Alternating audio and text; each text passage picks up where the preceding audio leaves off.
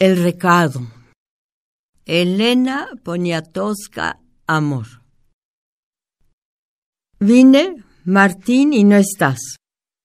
Me he sentado en el peldaño de tu casa, recargada en tu puerta, y pienso que en algún lugar de la ciudad, por una onda que cruza el aire, debes intuir que aquí estoy. Es este tu pedacito de jardín tu mimosa se inclina hacia afuera y los niños al pasar le arrancan las ramas más accesibles. En la tierra, sembradas alrededor del muro, muy rectilíneas y serias, veo unas flores que tienen hojas como espadas. Son azul marino, parecen soldados. Son muy graves, muy derechas. Tú también eres un soldado. Marchas por la vida, uno, dos, uno, dos. Todo tu jardín es sólido, es como tú, tiene una resiedumbre que inspira confianza. Aquí estoy contra el muro de tu casa, así como estoy a veces contra el muro de tu espalda. El sol da también contra el vidrio de tu ventana y poco a poco se debilita porque ya es tarde. El cielo enrojecido ha calentado tu madre selva y su olor se vuelve aún más penetrante. Es el atardecer. El día va a decaer. Tu vecina pasa. No sé si me habrá visto. Va a regar su pedazo de jardín. Recuerdo que ella te trae una sopa de pasta cuando estás enfermo y que su hija te pone inyecciones. Pienso en ti muy despacito, como si te dibujara dentro de mí y quedaras allí grabado.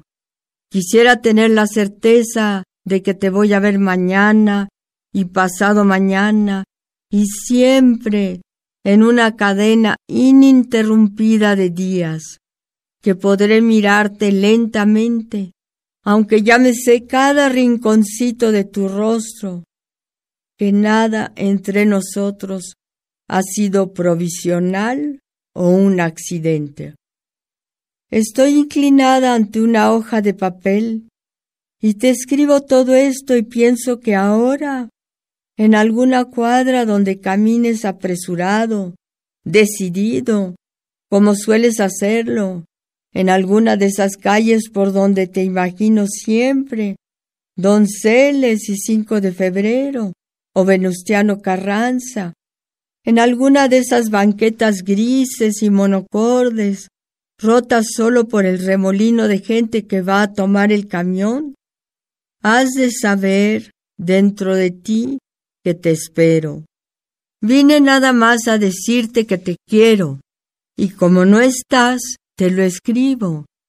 Ya casi no puedo escribir porque ya se fue el sol y no sé bien a bien lo que te pongo. Afuera pasan más niños corriendo y una señora con una olla advierte irritada. No me sacudas la mano porque voy a tirar la leche. Y dejo este lápiz, Martín, y dejo la hoja rayada, y dejo que mis brazos cuelguen inútilmente a lo largo de mi cuerpo y te espero. Pienso que te hubiera querido abrazar. A veces quisiera ser más vieja, porque la juventud lleva en sí la imperiosa, la implacable necesidad de relacionarlo todo al amor. Ladra un perro ladra agresivamente. Creo que es hora de irme. Dentro de poco vendrá la vecina a prender la luz de tu casa. Ella tiene llave y encenderá el foco de la recámara que da hacia afuera, porque en esta colonia asaltan mucho, roban mucho. A los pobres les roban mucho. Los pobres se roban entre sí. Sabes, desde mi infancia me he sentado así a esperar. Siempre fui dócil porque te esperaba. Te esperaba a ti.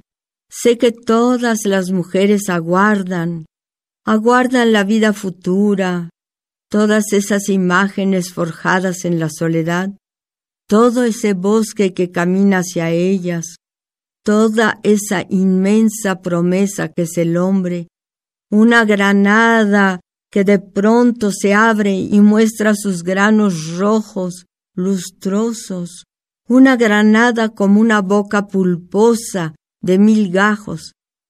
Más tarde, esas horas vividas en la imaginación, hechas horas reales, tendrán que cobrar peso y tamaño y crudeza. Todos estamos, oh mi amor, tan llenos de retratos interiores, tan llenos de paisajes no vividos. Ha caído la noche y ya casi no veo lo que estoy borroneando en la hoja rayada. Ya no percibo las letras. Allí donde no le entiendas, en los espacios blancos, en los huecos, pon te quiero. No sé si voy a echar esta hoja debajo de la puerta. No sé. Me has dado un tal respeto de ti mismo. Quizá ahora que me vaya, solo pase a pedirle a la vecina que te dé el recado, que te diga que vine.